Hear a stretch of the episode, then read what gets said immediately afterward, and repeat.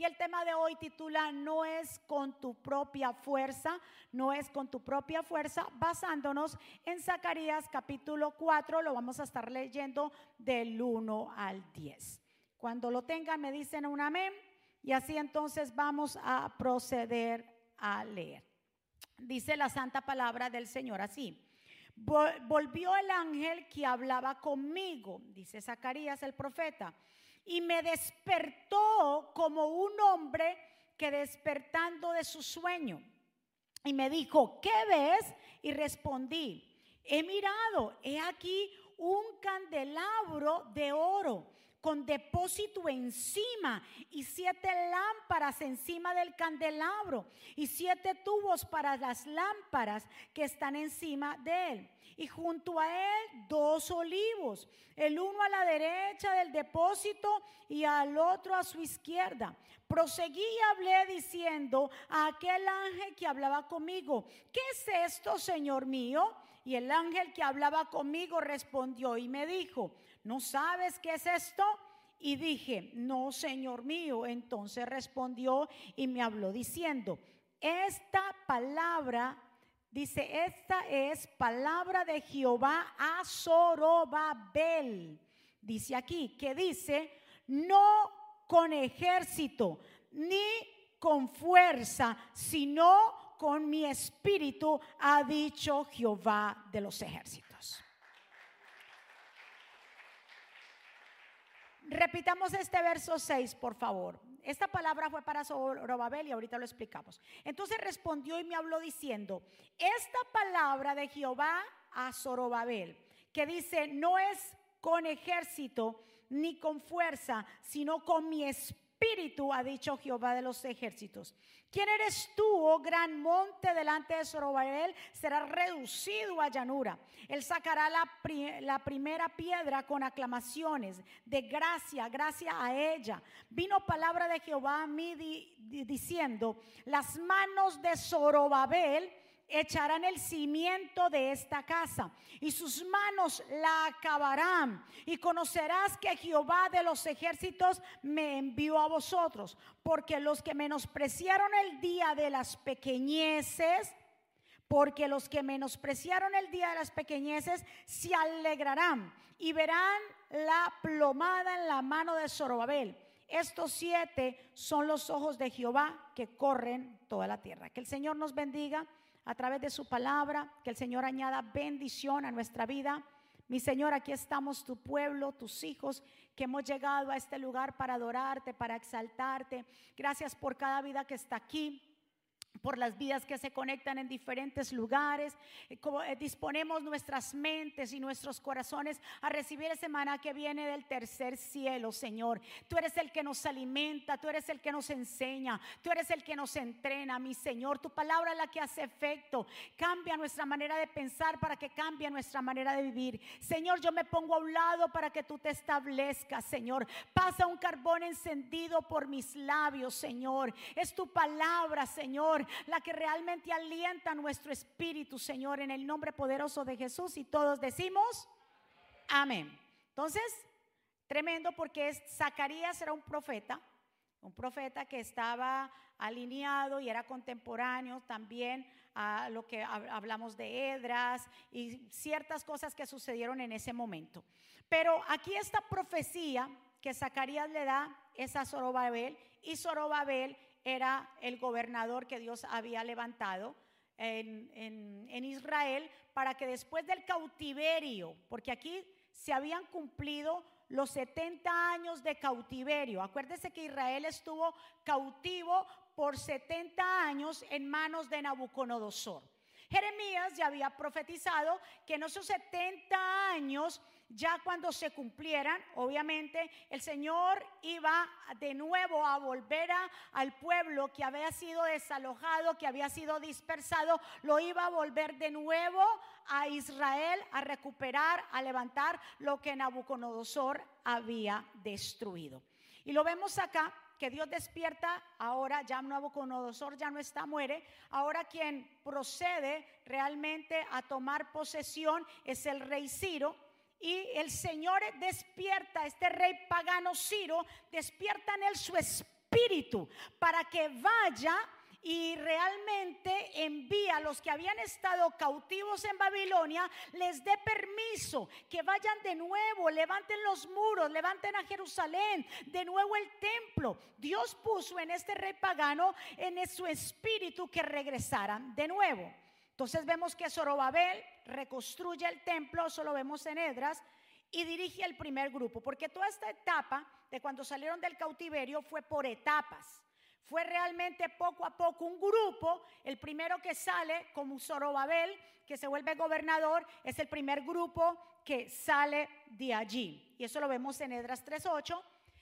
Edras restablece la adoración y dirige al segundo grupo. Nehemías, vea que son tres personajes aquí. Zorobabel, gobernador que reconstruye que el templo con el primer grupo. Edras establece la adoración. Edras habla la palabra para que el pueblo vuelva, recupere de pronto la fe, vuelvan y adoren. Y Nehemías reconstruye las murallas. Entonces, esta palabra fue de Jehová cuando dice, esta palabra de Jehová para Solobabel dice, no es con ejército ni con fuerza, sino con mi espíritu, ha dicho Jehová. Entonces, realmente, ¿qué fue lo que estaba sucediendo allí? se une allí en, esa parte de reconstruir, tanto Zorobabel y Edras, se unen como un solo hombre para poder de nuevo reconstruir el templo, para reconstruir los muros, para que Jerusalén regrese otra vez a Dios y vuelvan y se acerquen al Señor. Pero cuando ellos van en ese primer grupo, cuando dice la escritura que los enemigos de los israelitas y de los judíos se enteraron. Yo le dije que esto de la reconstrucción del muro y de Jerusalén fueron por etapas. No fue que la gente piensa que fue con Nehemías. Nehemías fue para reconstruir qué? El muro. Zorobabel y Edras fueron a reconstruir el templo y la adoración al templo. Por eso es el primer grupo, porque Dios cuando empieza a hacer una cosa, Él es un Dios de orden. ¿Sabe por dónde empezó Dios? No empezó por los muros, Dios empezó con lo primero. Mandó a Edras y a Zorobabel para que lo primero se reconstruyera. ¿Y qué fue? El altar de sacrificio. Porque sin sacrificio no podía haber adoración. Porque ahí empieza el Señor a ordenar. Antes de los muros me ordenan el altar. Y antes nosotros, y esta palabra la tomo para mí, antes de ordenar cualquier cosa fuera de ti, primero ordenemos la casa, ordenemos nuestra vida, nuestro altar al Señor. ¿Cómo está nuestra comunión con Dios? ¿Cómo está nuestro altar? Porque Dios es un Dios de qué? La gente, los padres quieren acomodar a sus hijos o quieren corregir a sus hijos antes de corregir a quien sea corrijámonos nosotros. Primero, pongámonos a cuentas con Dios. ¿Cuántos están de acuerdo? O la gente también le corrige a la, vida de la gente. Ay, fulanito, ay, fulanito, y juzgan y ponen y quieren ordenar a todo el mundo. Y su vida está hecho un desorden. El altar está hecho un desorden. ¿Cuántos están de acuerdo conmigo? Mire esto.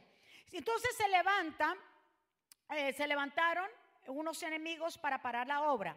Y esta obra, la primera obra, era conducida y dirigida por quién? Por, no Nehemías, aquí todavía Nehemías no entra, por Zorobabel, que se había sido puesto gobernador de Judá, y también por Esdras. Y ahí se levantan los enemigos. Había una obra maravillosa que hacer aquí.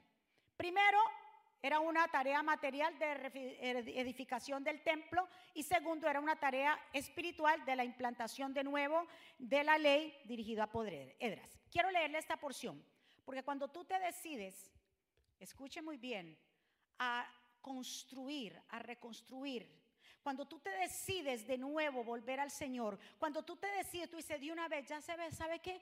Ya estoy cansado y cansada de estar viviendo por ahí como eh, persona que no tiene pastor, sabiendo que yo tengo el pastor de pastores, ya me cansé del pecado, ya me cansé de estar viviendo como un desalojado. Cuando tú decides de nuevo construir, se van a levantar los enemigos. Dígale a su vecino, se va a levantar los enemigos. ¿Usted me está escuchando en esta mañana? Cuando tú decides recuperar tu matrimonio, Cuando tú decides, decides de nuevo volver a Cristo, se van a levantar los enemigos. Mire, ellos fueron con el primer grupo, vamos a reconstruir el altar, el altar está destruido por 70 años, Israel ha estado realmente destruido, hay pobreza, todo está en despojos, arruinado. Vamos a levantar. Y mire lo que dice ahí en Nedras, capítulo 4, del 1 al 4. Los enemigos de los judíos se dieron cuenta. ¿Quiénes se dieron cuenta que estaban construyendo? Los enemigos. La Biblia lo dice desde el principio. Y se dieron cuenta que estos habían regresado del exilio, de lo que fue la salida de Babilonia, y ahora estaban reconstruyendo el templo de su Dios. ¿Por dónde empezó Dios? ¿Por los muros o por el templo? Por el templo, porque diga, Dios es un Dios. Dios primero, ¿dónde trabaja? Adentro. De adentro hacia afuera. Entonces, así que fueron a ver a Zorobabel, y a los jefes de los judíos y le dijeron, déjenos ayudarnos a reconstruir el templo de Dios. Nosotros adoramos, nosotros adoramos al mismo Dios que ustedes. Después, o desde que el rey Exarjadón de Asiria nos trajo a vivir aquí, hemos estado presentando ofrendas a Dios. Pero ¿qué dijo este gobernador Zorobabel? Dice, pero Zorobabel y Josué que era sacerdote y los otros jefes judíos contestaron, no. Mire qué tremendo. No podemos aceptar la ayuda de ustedes. Solo nosotros podemos reconstruir el templo de nuestro Dios porque así nos lo ordenó el rey Ciro de Persia. Entonces la gente que vivía allí trataba de desanimar a los judíos y meterles miedo para que no reconstruyeran el templo. Además, les pagaron a algunos asistentes del gobierno para que no los dejaran continuar con la reconstrucción.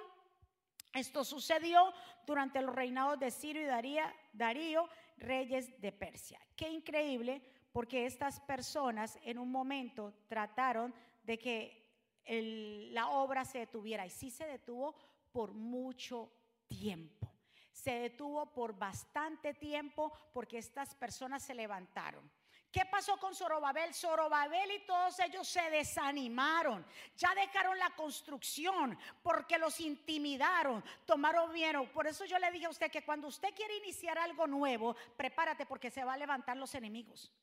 Porque los enemigos tienen envidia de que tú te vuelvas a levantar. Cuando por eso tiene que tener cuidado que usted le cuente las cosas. Si usted va de nuevo a levantar su empresa, no lo grite a los cuatro vientos, levántela. Y que cuando se den cuenta tu empresa está creciendo. Pero no le esté diciendo los proyectos a todo el mundo. Mire qué increíble. Porque la Biblia lo dice ahí. Y se levantaron los enemigos de qué? De los judíos. Y luego dice Oye, primero la Biblia nos describe y los expone a ellos que eran enemigos. Luego dice que fueron a donde estaba Zorobabel el gobernador y dijeron, ay, ayúdame, nosotros queremos ayudarte a construir este templo, porque es que nosotros cuando ustedes no estaban aquí, un rey nos mandó para acá y nosotros adorábamos al mismo Dios que ustedes adoran. ¿Qué dijo Zorobabel? Lo siento. A nosotros Dios nos mandó, somos nosotros los que tenemos que reconstruir, porque tenían celo por la casa. No cualquier persona puede construir contigo. Ay, yo no sé con quién hablo. ¿Usted escuchó? No cualquier persona va a construir contigo, aunque supuestamente venga con buenas intenciones, pero la Biblia los expone que eran enemigos. Hay gente que se va a disfrazar como si fuera amigo tuyo, pero son enemigos para detener la obra. ¿Cuántos están de acuerdo conmigo? Eran enemigos y cuando vieron que estos no dieron el brazo al torcer, se le pusieron al frente y los dejaron, no los dejaron.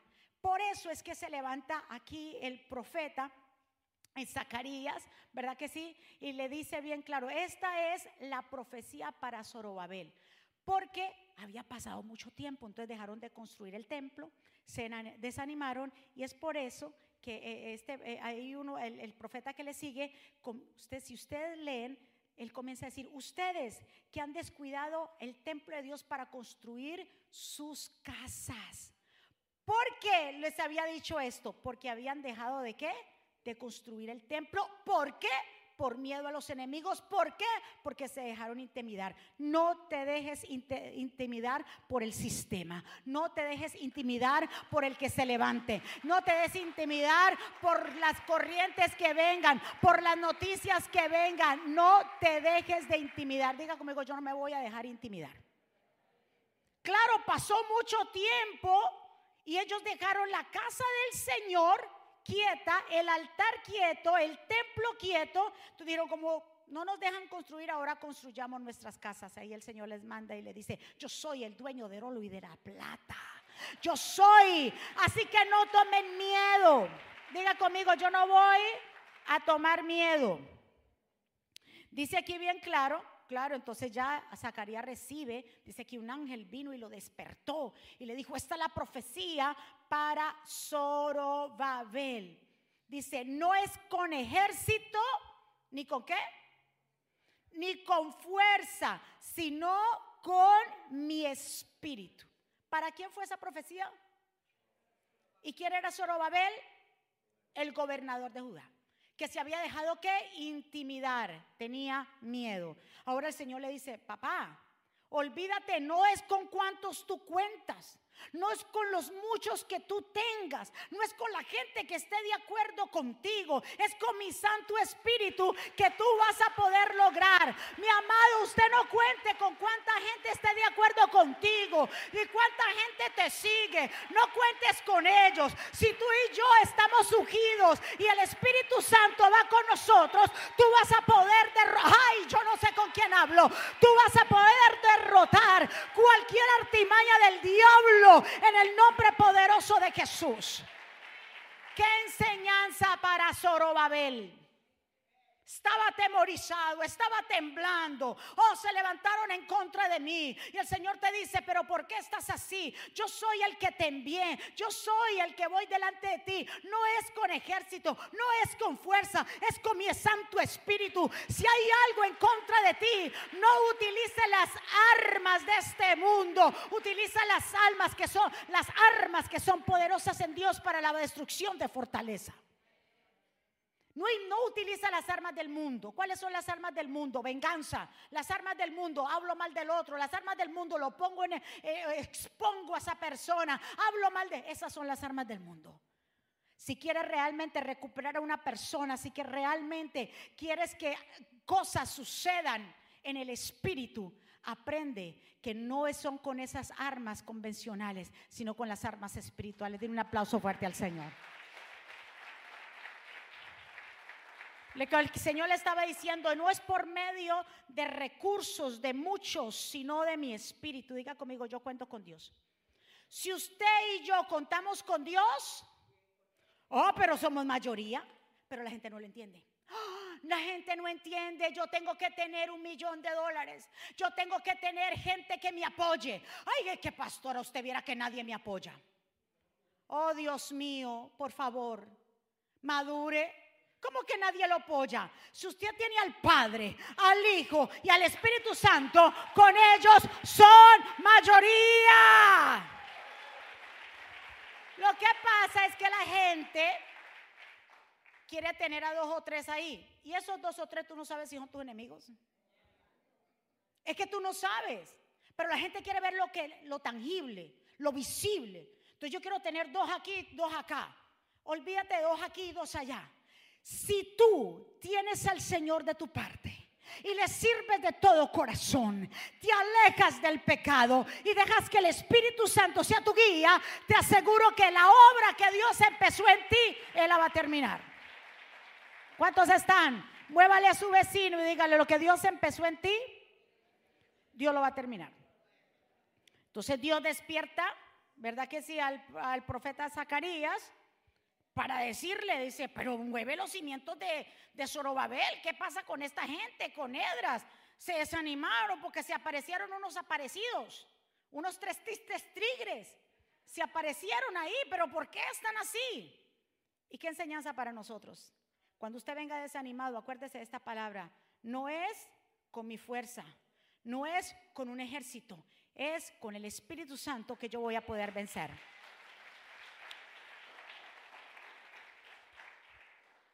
Retomemos lo que hablamos y leímos de Zacarías, porque eso fue una visión y una palabra específicamente para Zorobabel. Entonces en el verso 2, 3 del mismo Zacarías capítulo 4 dice, y me dijo, ¿qué ves? Y respondí, he mirado y aquí un, mire esto, yo les puse una foto para que ustedes entendieran cómo se ve la visión. He aquí, se lo leo y usted lo tiene en la pantalla. Aquí un candelero de oro, todo de oro, con un depósito encima. ¿Lo pueden ver?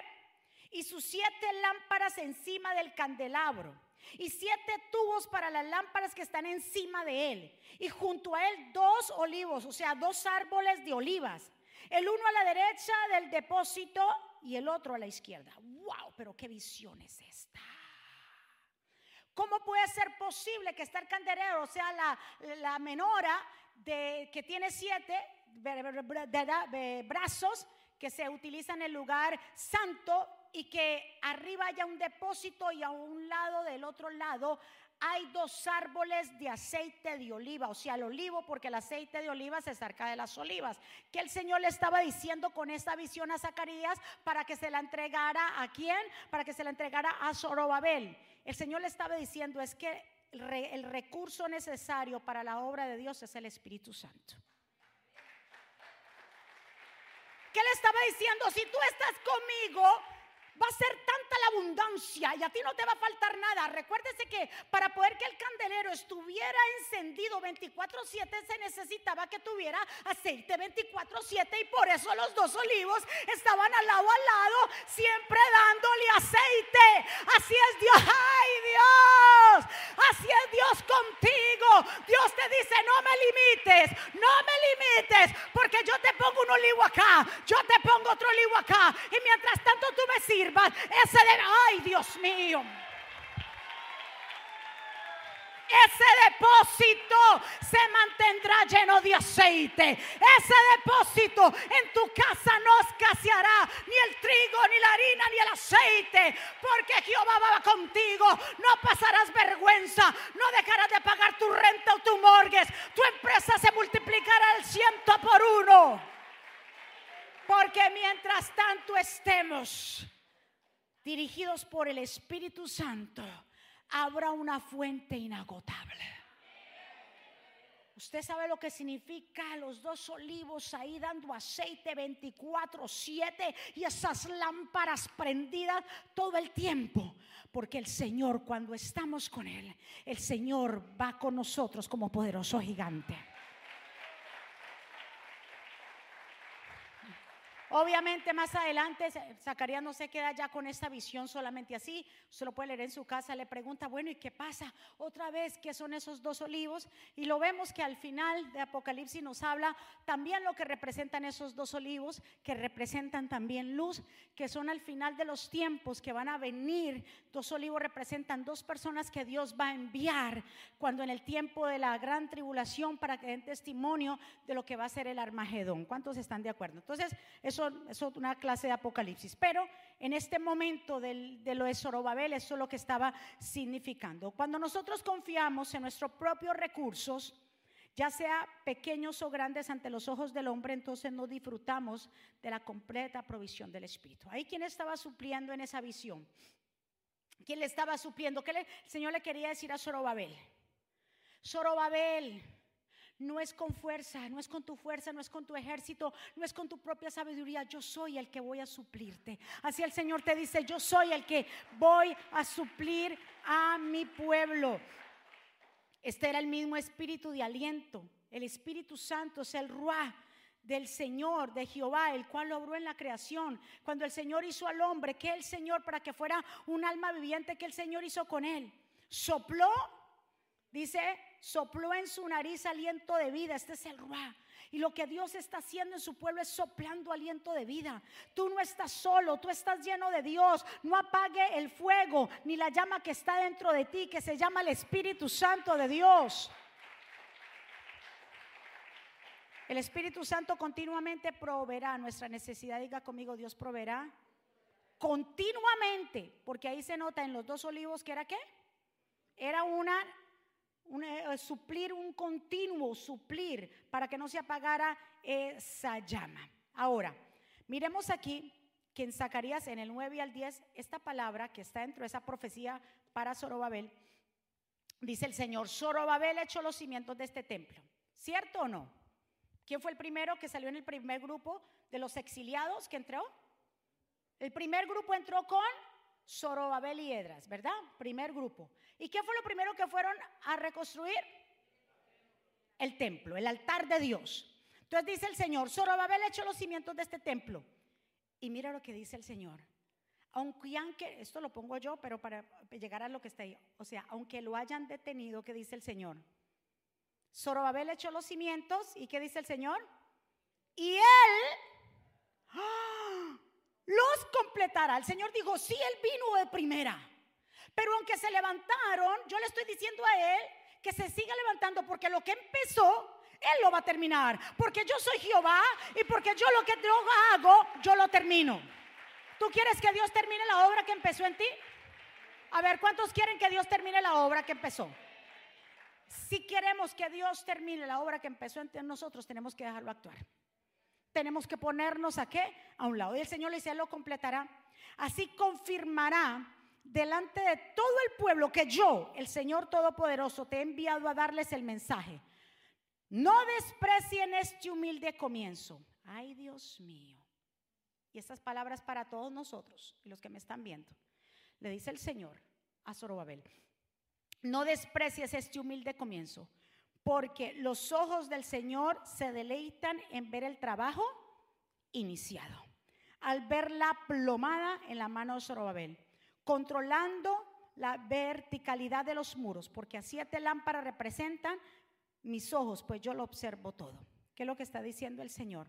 Y en la Reina Valera dice, los no menosprecien el día de las pequeñeces. ¿Qué Dios nos está diciendo? Que mucha gente quiere siempre ver resultados.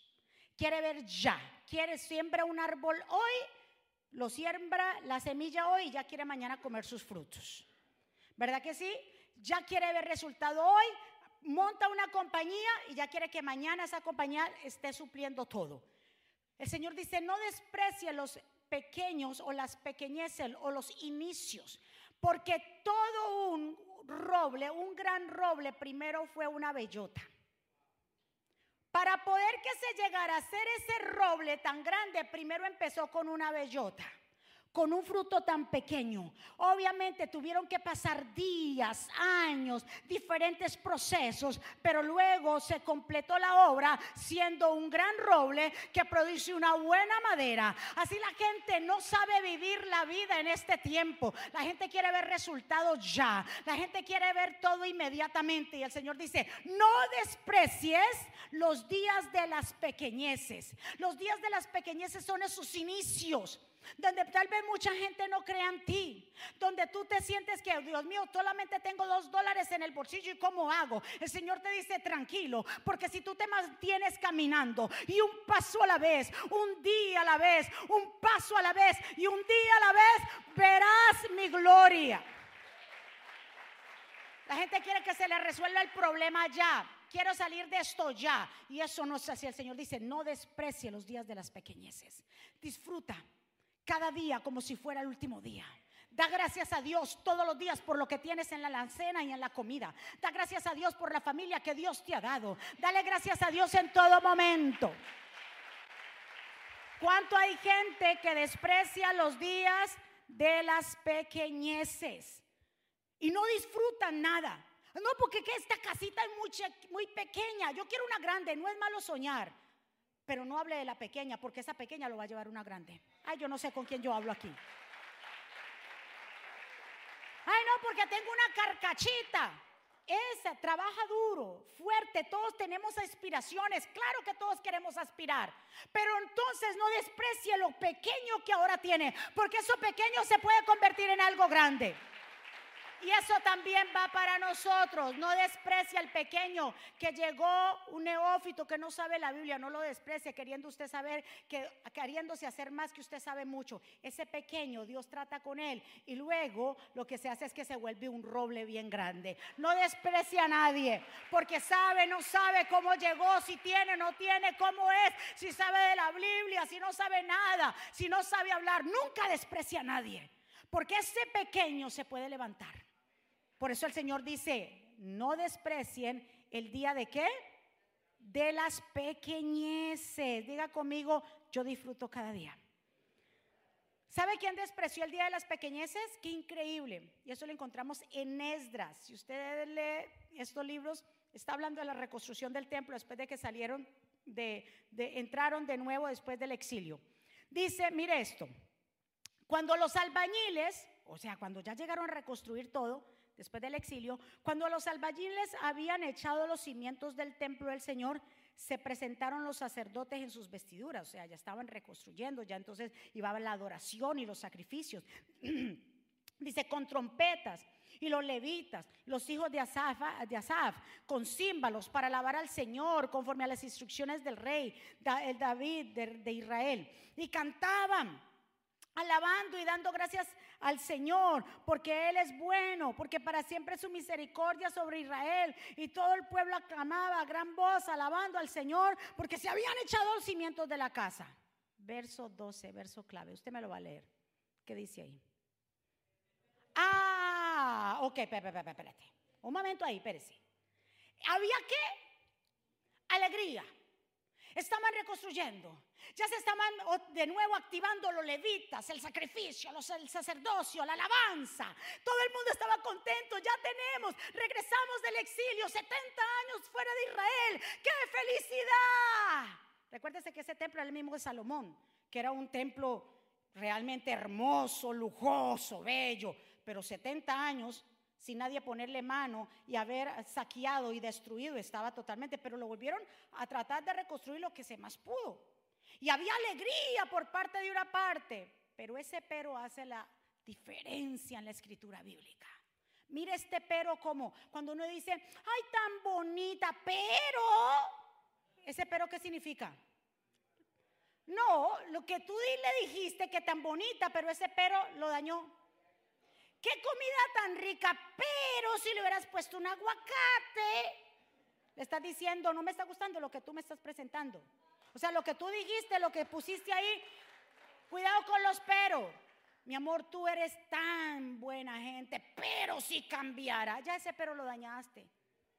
Aquí el pero lo cambia todo, mire. Había alegría, verso 12, pero Muchos de los sacerdotes y levitas y jefes de las casas paternas, los ancianos, que habían visto qué? Claro, el primer templo como era. Espectacular, lujoso, bello, oro, todo. Pero ya no había oro porque se lo habían robado todos sus reyes. Nabucodonosor destruyó todo eso y los otros reyes. Ahora entonces dice aquí que habían visto el primer templo, cuando se echaban los cimientos de este templo ante sus ojos, ¿qué hacían ellos? Ay, lloraban mientras, dice aquí, otros daban gritos de alegría. Como dice la Biblia, cuando tú, yo toqué flauta, no bailaste. Hay tiempo para todo. Ellos, escuchen muy bien, en vez de alegrarse, porque Dios los había devuelto con salud de nuevo de la cautividad. En vez de, alegrarse con gritos de júbilo, estaban qué? Llorando, quejándose, estaban despreciando el día de la pequeñez. Estaban despreciando eso tan pequeño, que para ellos era pequeño porque ya habían visto qué? El gran templo para ellos eso no era nada. Y hay personas que quieren eso mismo, quieren resultado ya. Quiero ver mi casa ya. Quiero que, que Dios me use ya. Quiero ser apóstoles de apóstoles, el apostolado, papabata. Pero ni siquiera aprecian lo pequeño. No vienen a un discipulado porque dicen, yo ya lo sé todo. Desprecian las pequeñeces desprecian lo primero, nunca desprecia absolutamente nada, porque eso pequeño Dios más adelante lo convierte en algo fuerte. Sé que ya tengo que terminar, pero miren eso, ya los llevo a la conclusión y para terminar ya. Cada roble empezó siendo qué? Una bellota, empezó siendo algo pequeño. ¿Cómo empezó Jesús? Jesús empezó en un establo y cómo terminó a la diestra de Dios Padre. Yo no sé con quién hablo aquí yo hoy. David empezó con una onda y cómo terminó siendo el rey de Israel. José empezó siendo vendido como esclavo. ¿Y cómo terminó? Siendo gobernador de Egipto. Ay, yo no sé con quién yo hablo aquí. No disminuya las pequeñeces, porque ese proceso que tú estás viviendo, que tú no entiendes, que lo mira como pequeño, porque no tienes nada ahora, Aprende a vivir el día a día, el poco a poco, que ese día a día y ese poco a poco se pueden convertir en un gran roble. Vamos, dale el aplauso fuerte. Aunque sea poco lo que tengas hoy, es suficiente para crear lo que vayas a necesitar en el futuro. Le voy a repetir esto. Aunque sea lo poco que tengas hoy, es suficiente para crear qué? Todo lo que vayas a necesitar en el futuro, ponlo solo en las manos de Dios y disponte a empezar poco a poco. Vengo a decir, ora por lo grande, sí. Espera lo grande. Trabaja por lo grande. Todo esto mientras nos dedicamos fiel y gozosamente a lo pequeño. No, yo no sé usted, póngame, póngame esa frase ahí. No lo entendieron. Vamos. Póngame esa frase. Ora, sí, por lo grande. Espera lo grande. Trabaja por lo grande. Todo mientras nos dedicamos fiel y gozosamente a qué? A lo pequeño. Piensan grande, hablan grande, pero no te quejas de tu presente. No te quejes de lo pequeño. Es que yo soy muy pequeño porque yo no sé qué nos despreciamos a nosotros mismos. En vez de agradecer todos los días por lo que tenemos.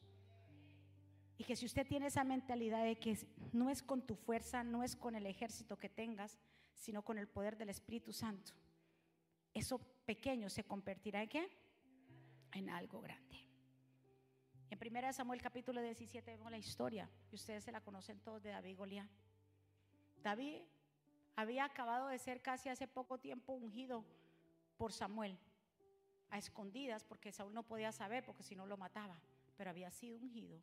Saúl representaba a un pueblo, pero realmente era una apariencia, pero ya Dios lo había desechado. Realmente el rey para Dios era quién? David. Y Dios lo estaba preparando a David. Pequeño, lo estaba preparando. Ya había sido ungido. Cuando aparece por allá en un monte que los filisteos iban a pelear en contra de los israelitas. Y se aparece un paladín grandísimo, un Goliat. Y ahí aparece David. Y cuando David dice, ¿quién está desafiando al ejército del Señor? ¿Quién es este incircunciso para desafiar a Dios? Yo voy a pelear, parafraseando esto, yo voy a pelear. Y ahí el pastor ha estado hablando de, su hermano Eliab, donde el mismo hermano desprecia la pequeñez. No desprecia, no desprecia a nadie. No, porque esa persona no sabe que usted sabe lo que Dios está, en qué Dios lo está convirtiendo a esa persona. Elías porque era el grande, porque sabía pelear. Y cuando mira a David, Elías trata de despreciar completamente a David y le dice esas palabras y le dice, y oyéndolo hablar Eliab, o sea, Eliab escucha lo que David dice, yo voy a pelear y yo voy a ir y yo voy a hacer y voy a destrozar a ese Goliat le dice su hermano mayor con aquellos hombres y encendiéndose su ira contra David dijo, ¿para qué has descendido acá? ¿Y a quiénes has dejado? ¿Con aquellas pocas? O sea, también despreció el trabajo de pastor que él hacía. No le dijo, ve a pastorear tus ovejas, le dijo, con esas poquitas. O sea, despreció también las tres, tres, tres, tres ovejas que él tenía. Porque digo, no desmerezca el trabajo de nadie, ni lo poco que tenga ahora, o cómo usted lo ve a sus apariencias. Dios está trabajando poco a poco con personas para luego Dios ponerlas en grande. Yo conozco tu soberbia, tu malicia y ustedes saben la historia. Pero a David no le importó lo que su hermano le quería decir. Usted cierre sus oídos a los comentarios de la gente negativa, que los que más negativos son, ¿quiénes son? La familia, los amigos, los compañeros, los panas, los que supuestamente andan contigo, son aquellos que dicen, ay, no monte eso. Mira, no monte la panadería allí porque una gente que lo montó allí, eso le fue más mal. Y usted dice, verdad, le fue mal. Eso fue a ellos. Usted no se deje llevar porque lo que el ay no, ¿y qué es lo que tú, qué negocio están montando? No, mira que estoy aquí con esto. Ay, eso no sirve en este tiempo. Eso, estudia otra cosa. ¿Cuántos papás le han dicho a los hijos? El hijo dice, papá, yo voy a estudiar actuación. Uy, no estudia eso, eso no da plata. Mi usted para llegar a, Hollywood, quién sabe, ni, ni, póngase a estudiar algo que de verdad le dé plata. Somos tan matasueños con los hijos que le estamos diciendo que la profesión tiene que ir acompañado con dinero y los enseñamos a ser ávaros. Papá, yo quiero que usted me meta en una academia de fútbol porque usted no va a llegar ni a la esquina, no vista. Mire, antes le van a dar un golpazo que se baña en una pierna. No vaya por allá. Mata sueños de hijos, de talentos. Así como existen esos muñequitos de los cazafantasmas, así hay padres que cazan a los hijos con los sueños. En serio, los casan. Si su hijo, no le diga que tiene que tener que producir plata. Si es la pasión, no hay un trabajo mejor que se haga cuando uno hace lo que le apasiona. Si su hijo quiere, quiere convertirse en el próximo Ronaldo, déjelo que sueñe. ¿Y qué tú sabes? ¿Y qué tú sabes si Dios está trabajando con esa bellota poco a poco para convertirse en un gran roble? No le diga que haga el trabajo que dé más plata, porque va a ser el hombre y la mujer más miserable. Porque está haciendo algo que usted lo mandó a hacer que él odiaba y no quería. Él quería ser cantante. Mi hijo, con esa voz que usted tiene, ni en el baño, mi hijo. ¿Qué usted sabe si Dios le afina esas cuerdas vocales y sale el próximo Pavarotti? ¿Qué usted sabe? Pero nosotros le queremos manejar la vida a los hijos. Haga esto, ponga esto, lleve esto. Y eso es lo que tiene que estudiar. ¿Usted se ha preguntado a su hijo qué es lo que le gusta? ¿Qué es lo que a él le apasiona? Y dejas de reducirlos y tomarlos por poco a ellos. Que si ellos quieren ser, no sé, guitarrista o algo, déjelo. Que se apasionen. Y si usted dice, por ejemplo, que veamos que uno, uno dice, usted no diga nada. Dígale, mi amor, si es lo que quiere, papi, lo apoyo. Pero mientras tanto usted está en un rincón orando, Señor, si esto es tu voluntad, Señor, tú lo vas a preparar. Yo no le veo nada. Mis ojos no ven nada, pero tú puedes verlo. Y si eso es para Él, así será. ¿Cuántos están de acuerdo? No desprecie lo pequeño. No pongo en poco a nadie, a sus hijos, al compañero de trabajo que llegó ahora y no sabe nada y tú lo estás entrenando. No lo ponga por poco, porque ese pequeño se puede convertir en un gigante. que ese de pie. David y Goliat. Primero lo desprecia su hermano. Ahora Goliat viene y le dice, cuando vio que David era más muchachito de piel, era un muchachito de piel morena, lo consideró muy poca cosa. ¿Cómo consideró Goliat a David? ¿No desprecia qué? Las pequeñeces. Y lo maldijo en el nombre de los dioses y le dijo, vaya con el niño, vaya con el niño bonito, vienes a pelear conmigo con un palo, porque ¿qué tenía David? Una onda hecho de palo, como si fuera yo un perro, ven acá que te voy a matar. Y con tu carne voy a alimentar a los buitres y a las bestias salvajes. David dice y le contesta, ah, tú vienes a pelear conmigo con espada, flechas y lanza. Pues yo vengo en el nombre del Dios Todopoderoso, el Dios de los ejércitos de Israel, quien te ha atrevido a desafiar. Hoy mismo me ayudará a vencer y te mandaré y te cortaré la cabeza. Hoy mismo te alimentaré a los buitres y las bestias salvajes con los cadáveres de los soldados filisteos. Y todo el mundo sabrá lo grande que es el Dios de Israel. Él no se dio Él le dijo a Goliat, tú vienes contra mí con espada, lanza y jabalina, mas yo vengo en contra de ti. Ay,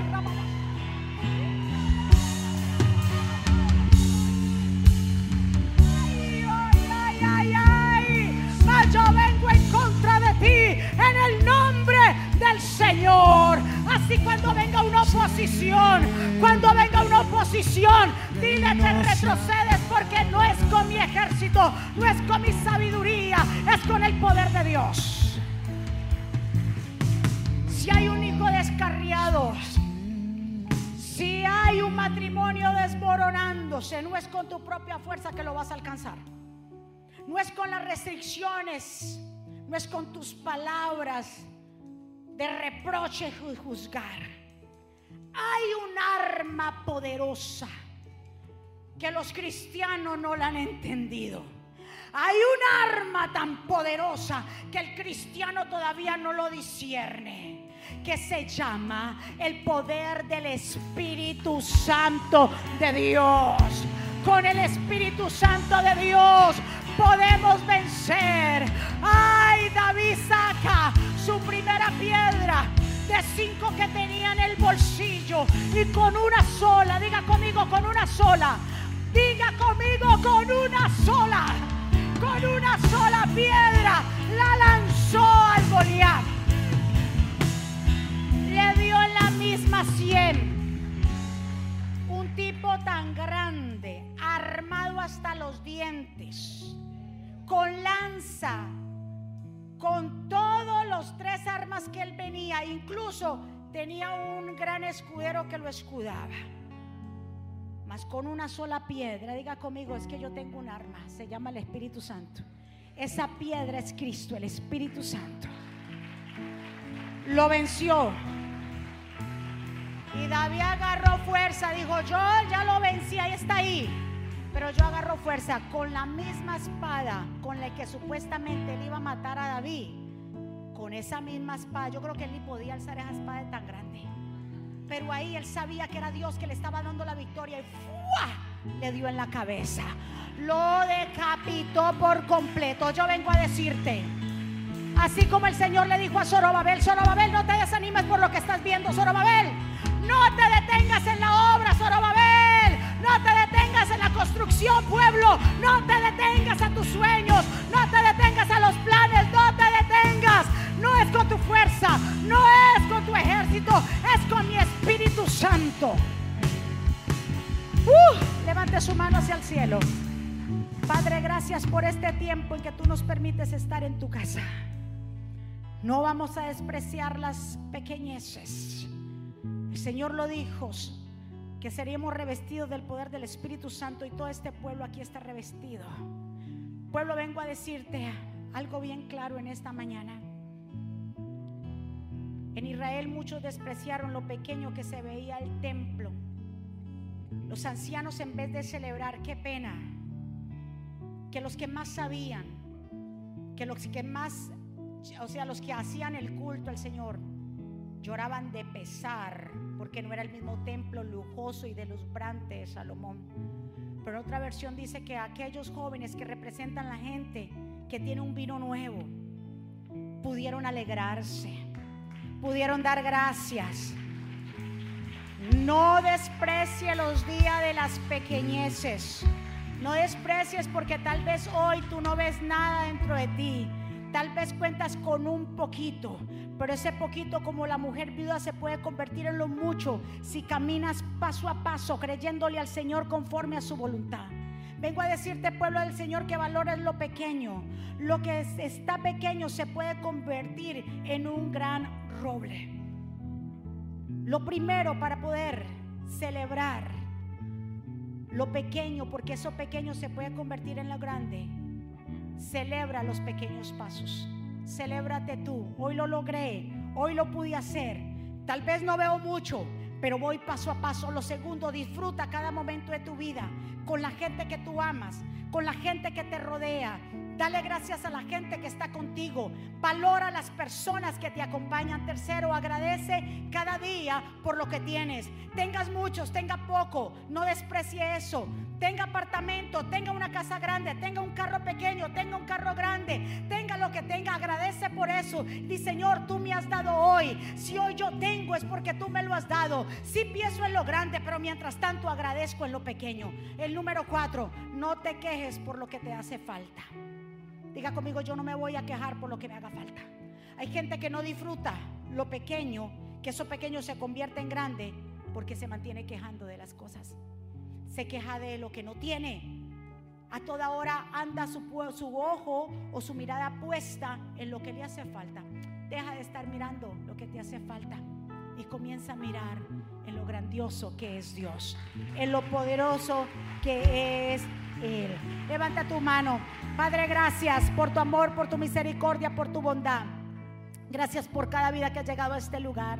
Gracias por tu pueblo hermoso que ha llegado en esta hora aquí, por las vidas que se conectan de diferentes lugares. Señor, hoy tú nos has empoderado de esta palabra. Señor, hoy la tomamos en nuestras manos, Señor, y vamos a vencer. Y vamos a vencer, así como David le dijo a Goliat, tú vienes contra mí con espada y jabalina, pero más yo vengo en contra de ti en el nombre del Señor. Así nosotros hoy nos levantamos en nuestro espíritu y no vamos a despreciar los pequeños comienzos porque esos pequeños comienzos son las cosas que tú, Señor, estás tratando. Son esas cosas, esos pasos, Señor, que damos firmes, Padre, para poder ver las cosas grandes. Tú eres un Dios de orden. Tú empiezas por el altar, tú empiezas por la comunión, tú empiezas, Señor, por ese tiempo de intimidad. Pueblo, levántate en el nombre poderoso de Jesús en tu espíritu. Si tú quieres que ese templo termine grande, entonces empieza por el altar de tu corazón.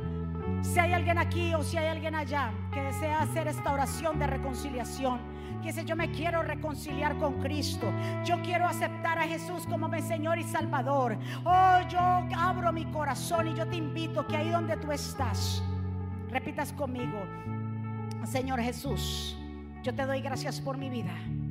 Te pido perdón por mis pecados. Yo te recibo como mi Señor y suficiente Salvador. Perdóname, enséñame, ayúdame. Dirígeme, Señor. Te entrego mi vida, mi corazón. Reconozco que soy pecador y necesito tu perdón. Perdóname, Señor. Sé que te he fallado, pero yo no. Yo no quiero fallarte más. Ayúdame, levántame del piso, Señor. Te necesito, Dios. Fuera de ti estoy muerto. Si su Santo Espíritu no tengo vida, Dios sopla. Dile a papá, sopla sobre mí, Dios. Sopla sobre mi casa, sobre mis hijos, Dios sopla. Perdóname, ayúdame y escribe mi nombre hoy en el libro de la vida, en el nombre poderoso de Jesús. Denle un aplauso fuerte al Señor. Así mismo, pueblo del Señor, nos vamos a despedir. Levante su mano donde usted está. Padre, gracias por este tiempo. Declaramos una semana bendecida, prosperada, de cielos abiertos, de buenas noticias, Dios mío. Declaramos cielos abiertos sobre tu pueblo, Señor, y esta palabra que ha sido sembrada en cada corazón, desde la adoración, el pastor, lo que tú permitiste a través de mis labios, quédese ya en cada corazón y produzca en nosotros mucho fruto. Pueblo del Señor, que Jehová te bendiga y te guarde. Que Jehová haga resplandecer su rostro sobre ti, tenga de ti misericordia. Que Jehová alce sobre ti su rostro y ponga en ti paz. Y termino con estas palabras. Vivan en gozo, sigan creciendo hasta alcanzar la madurez Anímense los unos a los otros, vivan en paz y armonía. Entonces el Dios de amor y paz estará con ustedes. Que la gracia del Señor Jesucristo, el amor de Dios y la comunión con el Espíritu Santo sea con todos ustedes. Dios me los bendiga, Dios me lo guarde. Saludados los unos a los otros. Les amamos. Muchísimas gracias y bendiciones. Gracias.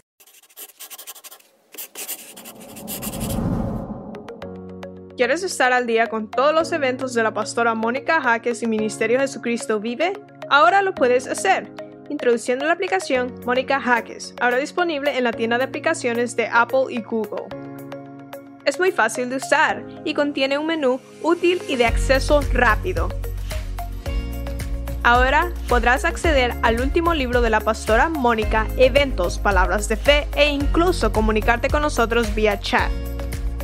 También puedes seguirnos en Facebook, Instagram, Twitter y YouTube para ver servicios de poder en vivo y recibir reflexiones, palabras de aliento y mensajes diarios.